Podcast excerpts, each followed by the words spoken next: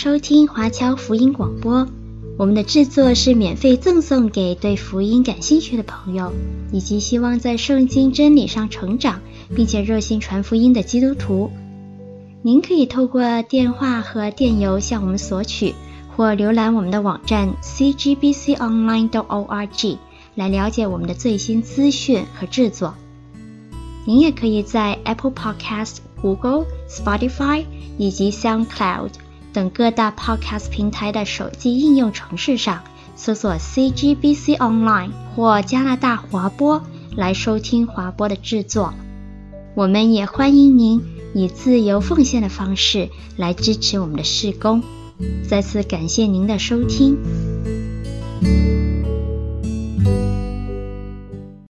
好，在这里特别的欢迎弟兄姊妹啊、呃、来参加这次的这个呃基督教教育大会啊，那也感谢主让啊、这个同工来邀请我啊在这边有一个呃分享。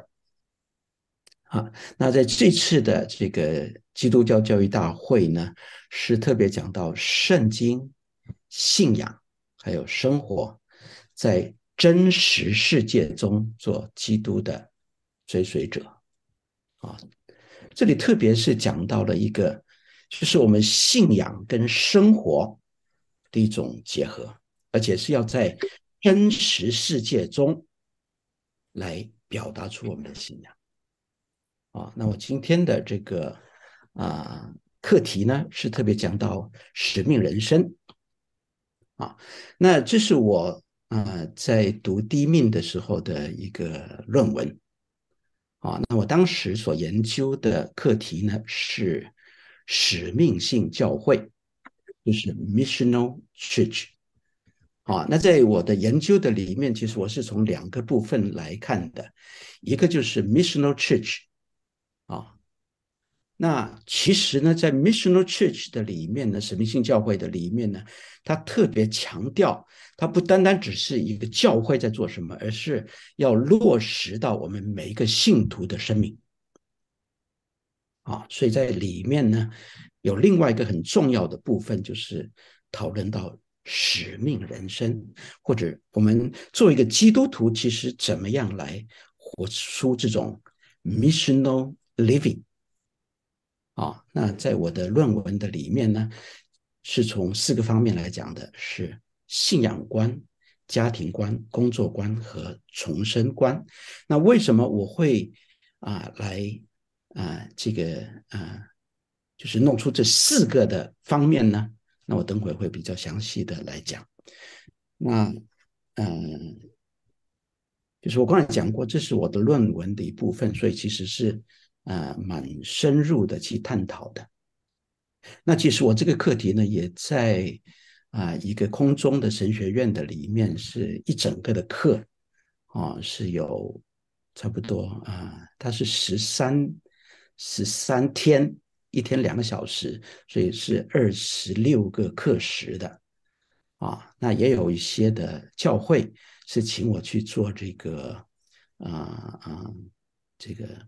培灵会的讲员啊，那有些时候我也会用里面的一部分的内容，所以通常也至少都得啊，这个呃六到八次的啊，这个啊讲到或者分享啊，那今天要用一个小时来讲呢，其实是呃时间很短，不过就是呃我尽量的把啊这个使命人生，什么是使命人生来讲清楚啊。大家知道，我们作为一个人生活在这个世界，我们通常都会去思考一个问题，就是人从哪里来，人要去哪里，是吧？哦，而在当我们问到人从哪里来，人要去哪里，在这中间呢，他就啊来体现出我们生命的意义。就是如果我们不知道我们从哪里来，我们也不知道我们要去哪里，其实我们的生命的意义就不能够真正的明白。这个很多时候我遇到一些的朋友，特别要跟他们啊，这个传福音，大家知道，比如说啊，当我们用这个视律这个传福音的方法，它第一个就是讲人生的意义究竟是什么啊？所以有些时候呢，我也会去问一些人，那通常呢，人的回答呢，就是说，哎啊，这个我要给世界有贡献啊呀，那什么叫做给世界有贡献？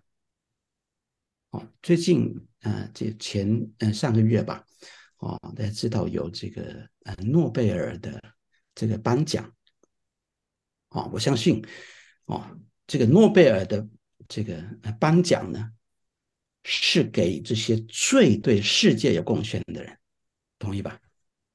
啊，但是你想想看哈，诺贝尔，他我们知道他是一个最伟大的科学家。但是他对世界的贡献主要是什么呢？他最出名的就是炸药，是吧？那其实我们 也看到，在最近天天看新闻，什么乌克兰跟呃这个俄罗斯在打仗，啊，然后再讲到是不是会出动这个核武器，啊，所以在全世界全人类的里面，两个最伟大的科学家，一个就是啊爱因斯坦，啊，一个是诺贝尔。是所谓的最对整个的世界贡献最大的，其实也是给世界惹来最大麻烦的。人有聪明去啊，这个研究出炸药跟这个啊核核子，但其实人没有智慧去使用它。所以你说什么叫做给世界做贡献呢？啊，那有些人呢就说：“哎，我我就赚钱就是了，是吧？”如果你从中国来的，那你就知道整个中国的社会就是：哎，我们就赚钱，赚钱，赚钱。啊，所以呢，那其实这些啊所谓的暴发户。是给其他的人看不起的，所以我们有些人给他们起名叫什么“土豪金”，哦，是土豪，是暴发户，是是一个不好的一个讲法的，是吧？啊，有些人觉得说这个，哎，我要有知识，啊，我我有知识，我有技术，我就可以走遍天下，啊，但是这些赚钱的这些土豪们，啊，认为说你读书比我强有什么用？你还是被我使用。是不是？你还得靠我给你发工资，哦，所以呢，其实你会发现什么呢？就是说，在整个的世界的里面，哈，当人认为什么是最有意义的时候，其实同时是被其他的人否定的，是吧？啊。那另外呢，就是你去问所有的人的时候，其实所有的人给你的答案都没有一个是相同的。好，那这样的情形下面会导致什么样的情形呢？啊，最近我们看新闻说，现在已经有八十亿了，是吧？啊，前几天说已经开始，嗯，地球的人口已经到八十亿，啊，那。那就变成了在八十人类的里面有八十亿个人，那就有八十亿个人生的意义。那其实就变成没有意义了，明白我的意思？因为当一个人认为很有意义的时候，其实被其他的人否定。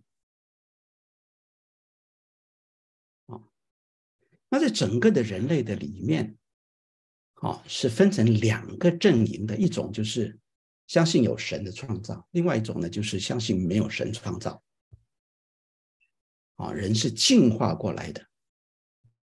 好，那我们先看看从进化论的角度来看人生的意义是什么。啊，其实他也啊给我们有讲到人从哪里来，从从猿猴变过来，是不是？人从哪里去？我们以后要。可能会发展成为一个更高级的生物，啊，所以不需要有神，啊，那如果从进化论的角度来看，人生的意义是什么？从哪里来？然后我们我们是从原一低级动物，然后我们以后就要发展成为高级的动物。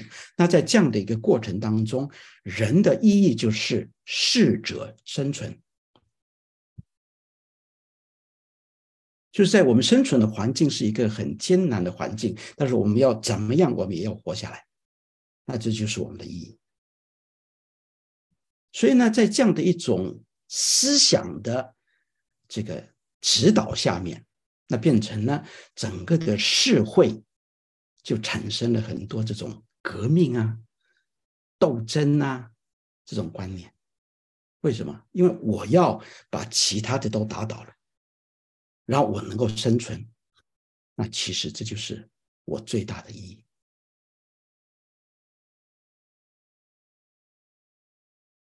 那如果是从基督教的角度来看，我们相信有神的创造，是吧？啊，这个我们看这个 Westminster，Westminster 它有一个基督教的要义问答，就是一本小册子，来很简单的跟你讲到一些基督教认为最重要的一些的要义。那在第一问的里面呢，他就。问说人生的首要目的是什么？那其中的回答啊，正确答案就是人生首要目的就是荣耀上帝，并以他为乐，直到永远。啊，这是 Westminster 的一个答案。我相信，当我们问起。基督徒的时候，那基督徒的回答都是：哎，我们的生命的目的就是要荣耀上帝，是吧？但是其实我觉得说，很多时候哈，当我们给这些答案给一个太完全或者太大的一个答案的时候，其实反过来，我们不知道什么就叫做荣耀上帝，会不会？比如说我们基督徒。我们知道神是第一位的，但在我们的生活的里面，我们是不是天天把神真正放在第一位？是不是？你看教会就知道，哎，这边是家长去去送孩子去什么什么学什么东西了，做运动了，他就可以不来教会了。那你说他有把他的家哦以神为他的第一位吗？没有啊。所以，其实很多时候，我们基督徒哈，我们活在一种思想的里面，就是我们懂很多大道理，但其实，在真正在我们的生命的里面，我们并没有真正活在我们的生活的里面，啊，就在真实的社会里，我们并没有真正活出来。啊，那另外呢？我我不知道这些神学家或者这些牧大牧师们是怎么啊，这个弄出这个答案，说，哎，人生的首要目的就是荣耀神。啊，其实我可能会问，就是说，那为什么不是效法基督呢？为什么不是活出神的爱呢？明白我的意思？你可以从很多圣经里面重要的所讲的东西来讲出，人生的目的就是要活出神的爱呀。啊，当然你可以说啊，那那因为你活出神的爱，这个效法基督，那所做的一切就是荣耀神。啊，这个有一个无神论的学者叫做罗素，或者叫罗罗苏，啊，Russell，他一生里面就在研究人的问题的。人的这个人生的目啊，这个呃目的，那他就讲了一句话，他说：“假如人不假设有一个神，就除非人假设有一个神，否则探讨人生目的这个问题是毫无意义的。”他为什么会这样讲呢？因为其实，当我们研究人的目的的时候，在整个的宇宙当中，或者整个的世界的里面，所有的东西，它的目的从哪里来？其实是从创造它的这个人而来的。我刚才讲到，为什么我们刚才讲所有的人，当你去问人生的目的的时候，或者人生的意义的时候，他他都是从他自己的想法。哎，我觉得啊，好像做什么就比较好，那他就觉得说，哎，这个是很有意义的。啊，所以变成呢，就会所有的人，你的意义，因为都是从我的个体、我的本身来想的，所以每个人的思想都不一样，所以以至于你就永远达不到一个叫做终极意义。什么叫终极意义？就是所有人类都是统一的，那叫做终极意义。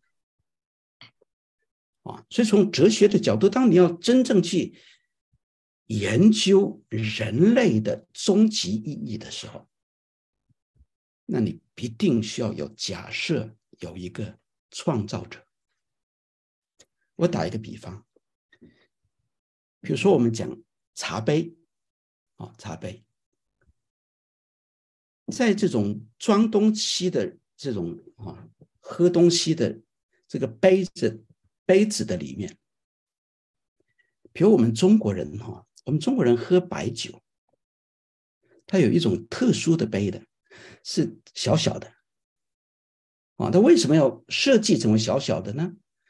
因为在中国的时候都要干杯，是不是？所以呢，它要按照这种烈的酒。然后呢，倒一杯，那你这么一杯可以刚好一口就把它喝下去。所以在中国的白酒的杯是一个很小的一个杯，啊，所以当我们看到这个杯，我们要去买杯的时候，你肯定不会拿它买来冲茶，是不是？你只会买来喝白酒。好，在欧洲喝啤酒的杯。是一个好大个的一个杯，你拿的时候要怎么拿的？是不是？啊，那一样，你不会用欧洲的啤酒杯去喝中国人的白酒。所以呢，其实从这里来看，就是说，它的意义在什么地方，或者它的目的，它被使用的目的，是由这个创造者来定义它的目的。如果你离开了这个创造者，而从本身这个被造物或者被造的人的本身去研究意义，是完全偏的方向，找不到。所以这也是为什么罗罗叔他说，你一定得假设有一个神，因为他他本身是不相信神的。但是他在研究人生问题的时候，他说：“你除非你要假设有一个神，你才可以讲人生的目的。”所以，其实什么是人生的目的，或者人生的意义？那其实呢，是要从神的创造出发。啊，我们需要从神的创造出发，然后才可以找出什么是意义。那这，呃，我们讲，我在这上面的话有三个三个词，一个是意义，一个是目的，一个是使命。意义其实是当神创造人的时候，就赋予在人的心底里面，或者在灵的里面的一个一个东西，就是使到我们知道我们被创造是什么，这就是这个意义啊，是神所给我们的。好，那对于人来讲，我们要活出神给我们的意义，那我们就需要有一个目的。我们知道我们要设一个目标，是吧？来活出神创造的意义。好，我们设了目标了之后，我们要把我们的目标来达到，那这种活出这种目标的动力，就是使命。所以这个 missional living 就是要活出我们生命的目标，从而达到神创造的意义。啊，所以如果是从神创造的意义这样的一个角度来看，我觉得 Westminster 他所讲的这个荣耀神，不是说他不对，啊，而是神创造人的目的，就是为了人要荣耀神，明白我的意思？其实我觉得。通常来讲，我们讲荣耀神哦，更多是从我们的角度，哎，我要做这个事情，以至于我能够荣耀神，是不是？啊，而如果是从圣经的角度，从神的创造怎么看？啊，那其实很简单，在创世纪的第一章二十六到二十八节，就讲到了神当时要创造人之前，他就先设计。啊，他怎么设计？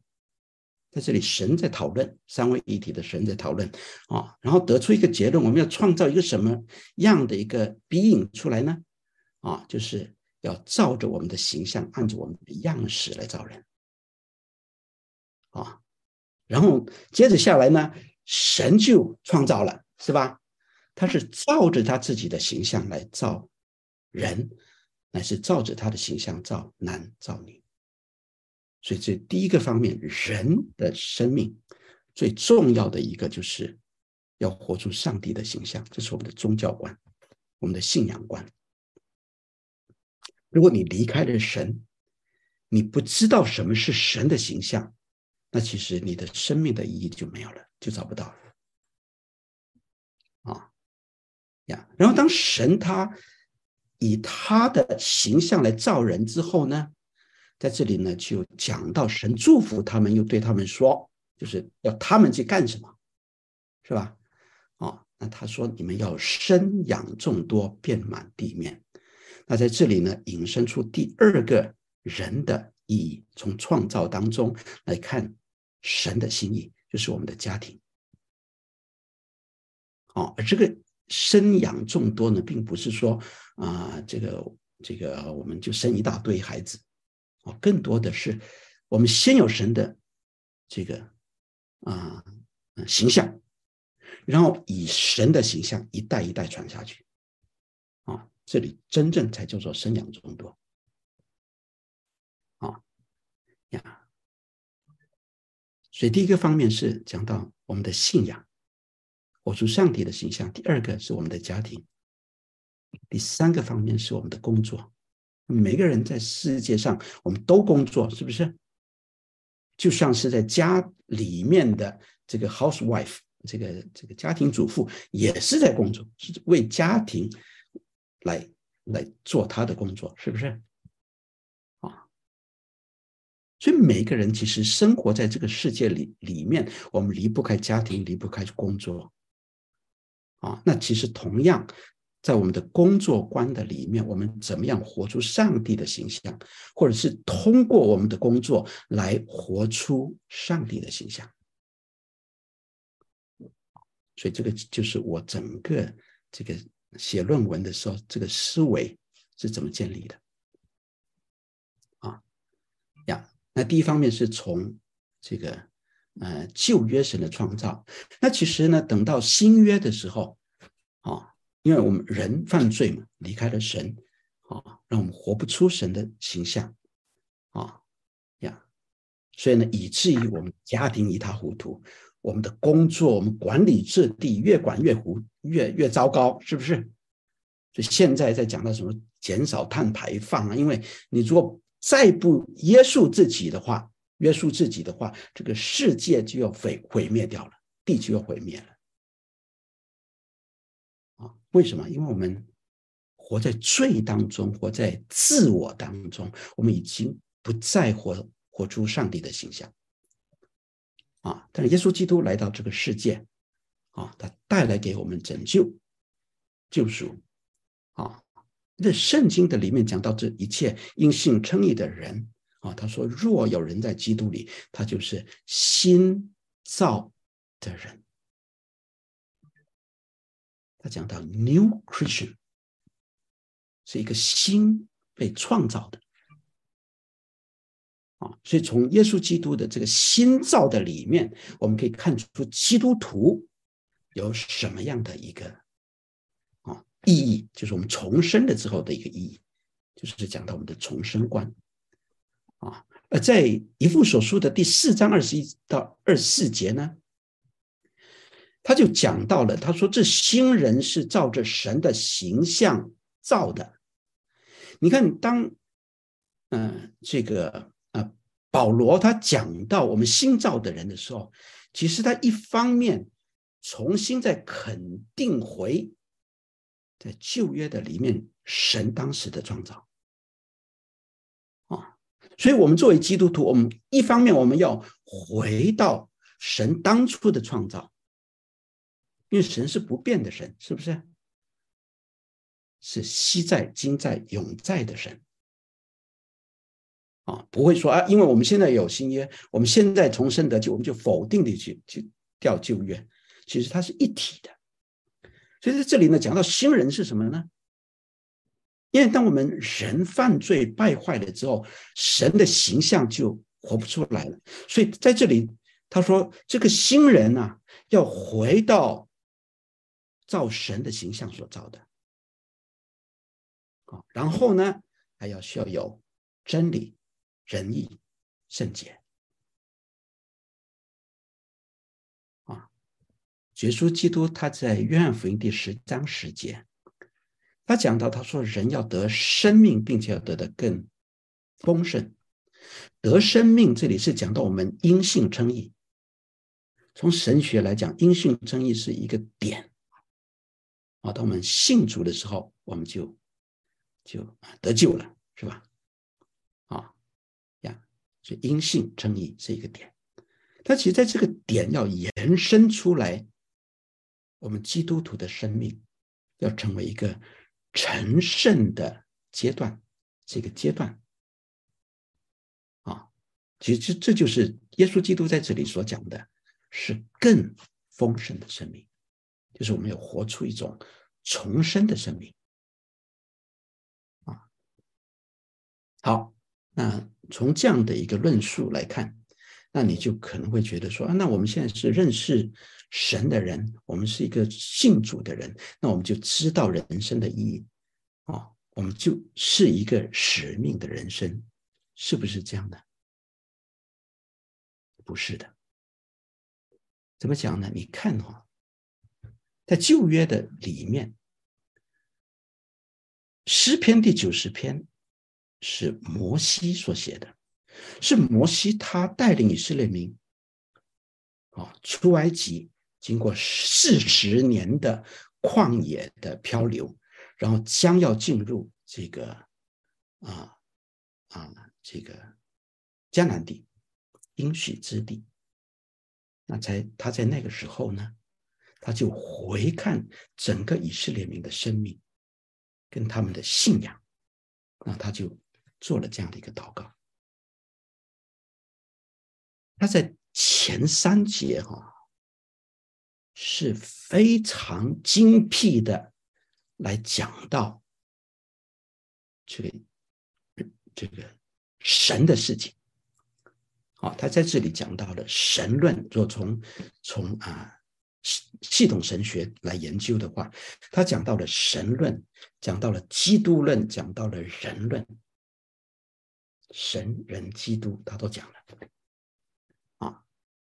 第一，他讲到说主啊，你世世代代做我们的居所。其实这个居所这个字啊，在旧约是讲到神跟人的同在，是什么呢？是会幕，是吧？啊，当时大卫要建圣殿，其实神是不同意的。为什么呢？神说：“其实我是愿意住在会幕的里面。为什么？因为当以色列民漂流到哪里，我就跟以色列民一起漂流到哪里。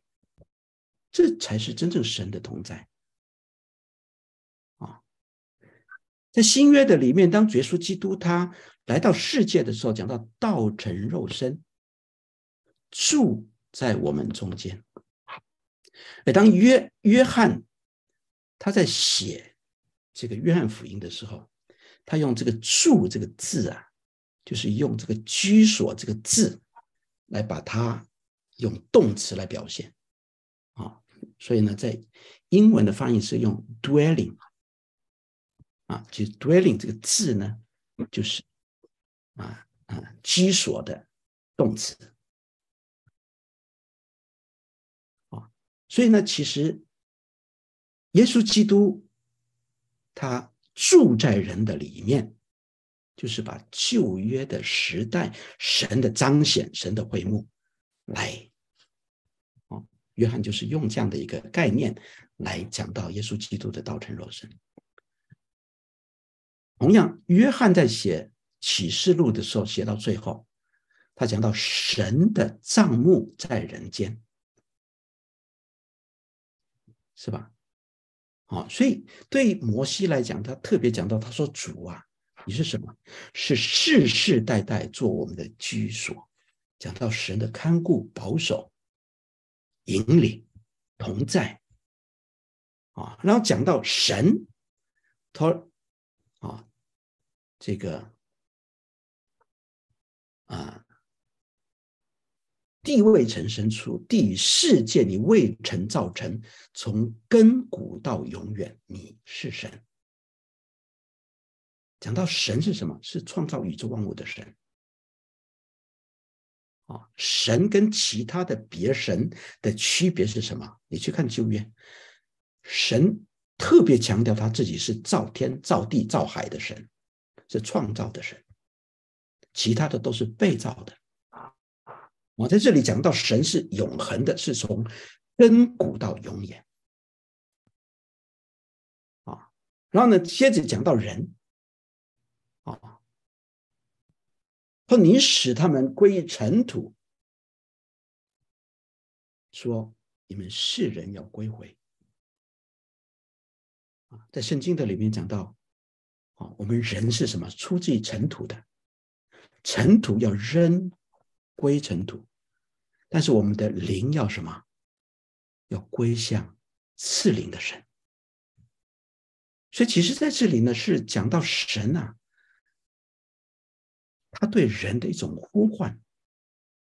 人活在这个世界，我们死，呃，最终我们都会死，都会归于尘土。但是，神对我们灵的呼唤说：“你们世人要归回。”所以其实你看哈、哦，这个摩西他只用三节的经文，很精辟的讲到神论、基督论，讲到人论。所以对于犹太人来讲，他们对人的神的认识是非常的清楚的。那是不是他们就能够活出使命的人生呢？不是的。所以你看接下来。其实人呢，很多时候还是活在老我的里面，啊，所以在这里描写了人那种短暂、那种没有意义，啊，是在因为人活在罪中，所以以至于是活在神的震怒之下，啊，我们度尽的年日好像一声叹息。使命人生在哪里？他们是认识神呢、但是其实他们一生的活出来的表现是一声叹息。他所矜夸的，只不过是劳苦愁烦，转眼成空。我觉得，当我们读摩西的祷告的时候，其实也是一样反映在我们的生命的里面，是不是？我们做基督徒，我们也挺挺挺知道。神的事情、罪的事情、救赎，我们什么都懂，但其实很多时候我们还是不能够活出来。所以啊，摩西在这里特别讲，他说：“请你指教我们怎么样数算自己的日子，好叫我们得做智慧的心。”很多时候人有聪明，但是人没有真正从神而来的智慧。啊，那你可能会讲说，哎，那我们是基督徒啊，那是摩西是旧约啊，我们现在是新约啊，啊，是不是基督徒就能够活出使命人生呢？在约翰福音的第六章，啊，是讲到开始的时候是讲到耶稣用五饼二鱼喂饱了五千个人，是一个非常伟大的神迹。本来呢，耶稣说做神迹的目的是什么？是要把人引向神。但其实，在这个神迹的里面呢，并没有真正达到这样的一个效果。当时有好多的人呢，就要拥戴耶稣为王，所以以至于耶稣就得逃，得避开人群，逃到一个人找不到的地方。但人不断的去找，哦，然后最后就找到了，很兴奋，但是耶稣呢，在这里呢。就来给他们有一个教导，在约翰福音第六章里面哈，出现了四次，耶稣这样讲，他说：“我实实在在的告诉你们，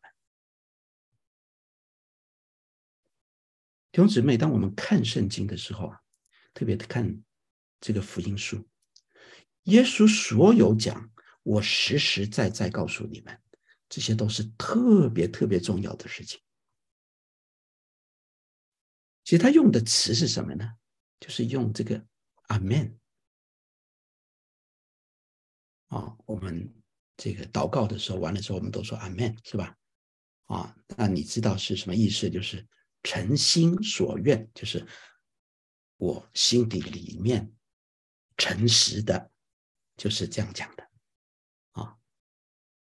所以耶稣呢，就用了这这个字，而且是重复，啊，是阿门阿门。来，我要跟你讲这个事情，啊，按照我们现在呢说，这是掏心窝的话，是最重要的。好，那耶稣第一个讲到，我实实在在告诉你们，他讲什么呢？他说：你们找我，并不是因见了神迹，那是因。吃饼得饱。其实，在跟从耶稣的人的里面，有不少的人是为着吃饼得饱的。在教会的里面，有很多的人来教会干嘛？吃饼得饱。把神看成什么呢？有一个故事说，很多的信徒把神看成是。杂货店的老板，你你缺什么，你就去杂货店免费的拿，是不是？在我们的祷告的里面，我们是不是把神当成杂货店的老板？啊，我没有工作了，我向神求，啊啊，我我家里缺少什么，我跟神要，啊，我我身体没有健康，我跟神啊求健康。所以跟神的关系哈，我们永远老是跟神要一些的东西，用要一些在世界上面的东西。所以耶稣在这个时候，他看透人心，所以在这个时候，他劝这些因饼得饱的基督徒啊，他说：“你们要为永生而劳力。”他说：“不要为那。”必坏的食物劳力，那是要要为存到永生的食物劳力。其实在这里哈，约翰他在写这里的时候呢，他用了一个啊这个配搭词的配搭，跟约翰福音第三章十六节，神爱世人，神爱世人。神就将他的独生子赐给他们，叫一些信他的不至灭亡，反得永生。约翰就用了这两个字，一个是灭亡，一个是永生，来形容必坏的跟永生的。耶稣跟他们讲说：“不要为必坏的，就是会那些会灭亡的去劳力，那是要为永生的食物劳力。”所以这个是在教会里面，为什么有很多的基督徒，他们并不能够活出使命的人生？因为其实我们信仰的里面，我们就是因病得饱的人。那第二种呢，是因见神迹的，啊，看到神迹的，啊，这个啊，耶稣他第二次讲到，我实实在在的告诉你们，啊，他是讲到其实啊。他为什么会啊？他为什么会用这句话在回答第二批的人呢？是因为那些人讲他说：“哎，你行什么神迹？我们看见就信。好，我们看见你，我们就信。我们看见神迹，我们就信。这是很多基督徒是这样，是不是？哎，如果我看见神迹，我就信。为什么还还没有信？因为我没有看到神迹。啊，但其实哈，你看这这这段的。结尾是什么？耶稣对他们讲说：“你们已经看见我，只是你们还不信。”啊，所以在这里指出了有一些人，他们的信仰是靠神迹的。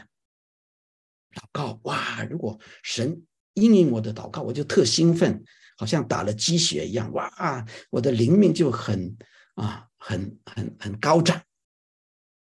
然后呢，这个神迹一过去了之后，哇，就撇下来了。好，有神迹，我们就兴奋一阵子；没有神迹，我们就特别是一个没有力量的一个基督徒。啊，所以耶稣对这些人说：“我实实在在的告诉你们，啊，你们真正要得到的。”不是看到神迹，而是要得到天上的粮。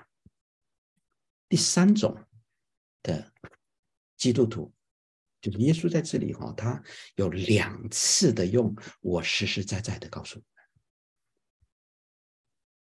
在第六章的第四十七到第五十节，他说：“我实实在在告诉你们，信的人有永生。”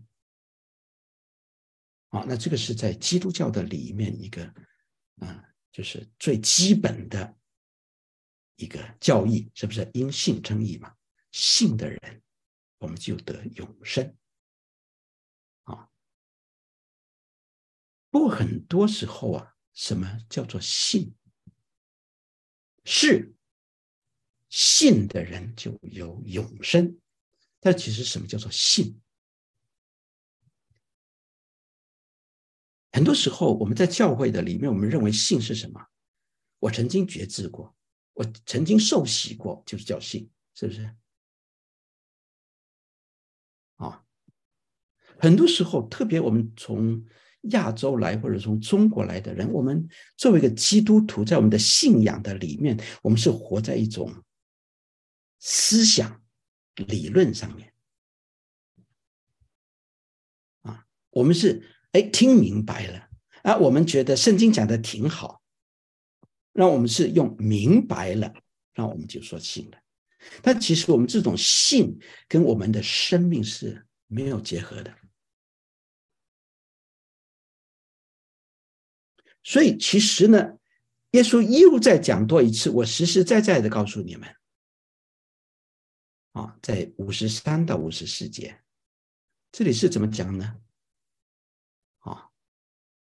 说你们如果不吃人子的肉，不喝人子的血，就没有生命在你们的里面。吃我肉、喝我血的人就永生。他把信的人有永生，他再深入的解释是吃我肉、喝我血的人有永生。其实耶稣当时讲这个话，你去看圣经，吓跑了一大堆信徒。门徒是不是？为什么？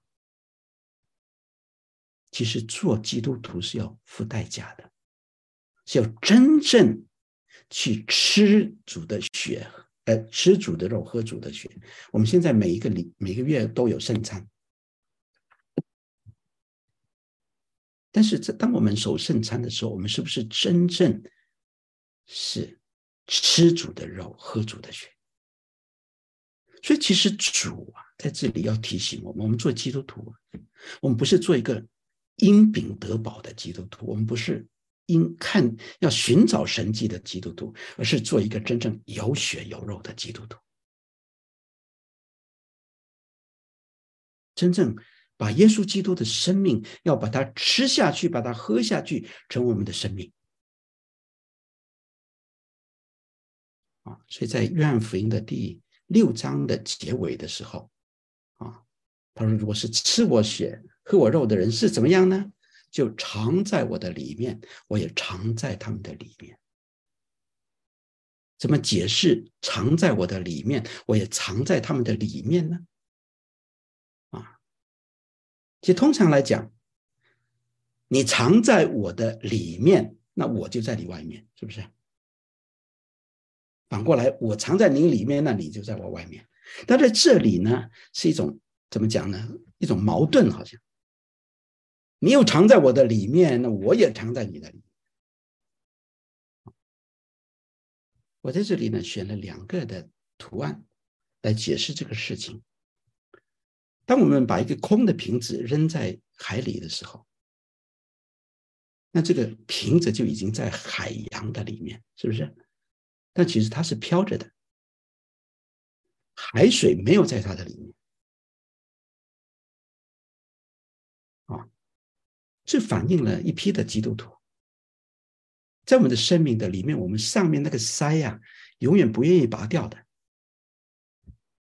永远我们去教会几十年，我们还是一个空的瓶子，里面一点基督的生命都没有，那我们好像已经在神的海洋的里那么应该怎么办？我们应该把老我这个皮、这个盖把它拿掉，是不是？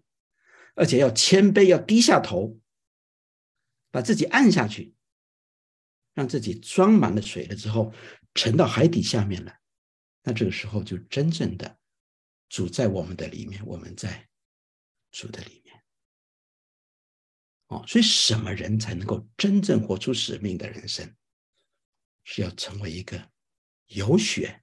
有肉的基督徒，我们要正确看待我们的信仰，我们才能够活出使命的人生。那在这里呢，我只能够很简单的讲一讲，在我的论文的里面，使命人生其实我是很详细的去去论述，啊，我们应该怎么样活出一种使命的人生的，啊，所以呢，从信仰观讲到我们要活出神的形象。啊，那就是讲到了这个我们的内里的灵的一种更新啊，还有我们怎么样与神同行啊，然后在实践的里面也讲到我们应该怎么样来有深度的灵修啊，在我们内里的属灵的生命来活出上帝的形象，而且在每一天。我们的生命的里面活出上帝的形象啊，那第二个呢，就讲到我们的家庭观啊。那生养众多，我刚才讲不是讲啊，我们生一大堆孩子啊，不然加拿大现在缺人是吧？我们就生他个十个八个啊，不是啊，而是讲到我们要以神的形象来生养。啊，那在这里面呢，讲到家庭观的里面，啊，是世信仰世代相传，要怎么样把神的形象一代一代传下去？好，我们怎么样建立基督化的家庭？我们怎么这个啊啊设立这个家庭的祭坛？好，我们怎么圣化婚姻，圣化家庭？在现在有很多的机构讲这个婚姻辅导，是不是啊？但通常呢，很多的这些这些机构哈，都是哎，你牵我的手，我牵你的手，我们怎么恩恩爱爱？那如果我们基督教的机构也只是教导信徒只能够恩恩爱爱的话，那社会也有一大堆的机构也在讲恩恩爱爱。那其实，作为基督徒，从圣经的角度，他提醒我们什么？其实，在圣经里真正去看哈，是讲到要圣化啊，不只只是恩爱。当然，因为我们差太远了，明白我的意思？很多的婚姻是天天吵架，所以呢，那我们的这个机构就说啊，那你要先恩爱。但其实呢，作为基督徒来讲，所以圣经的教导是要圣化我们的婚姻。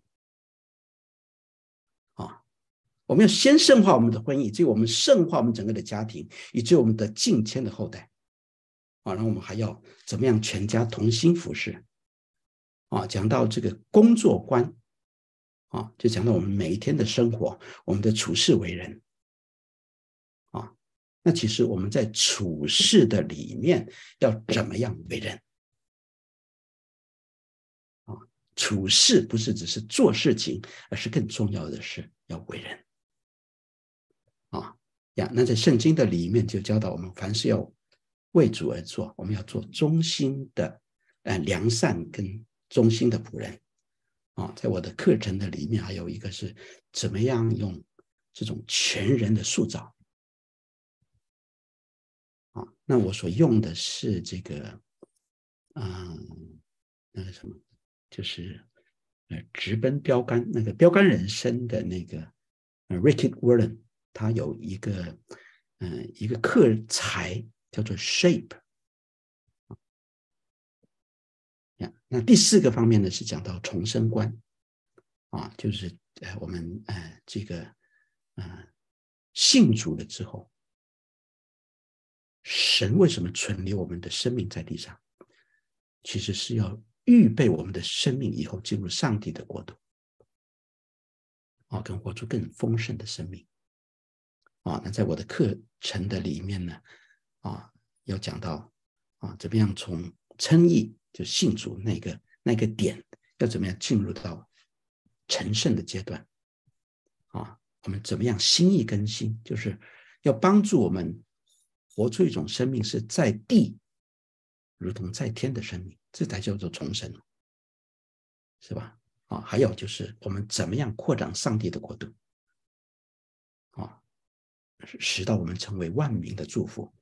啊，那最后也是最重要的是，我们怎么等候基督？我们怎么样培养我们身后的灵性，要去迎接进入永恒？我们在世上所做的一切都会过去，都不能够带到永恒。它只有我们的灵命可以带到永恒。所以，我们怎么样使到我们的灵命能够是一种深厚的灵命，然后基督的再来，好像一个漂亮的。一个哦，把自己打扮到圣洁、漂亮的一个啊，这个嗯，新娘来迎接新郎的再来，这是我整个的课程。好，那我今天的啊这个介绍就到这里啊，谢谢大家。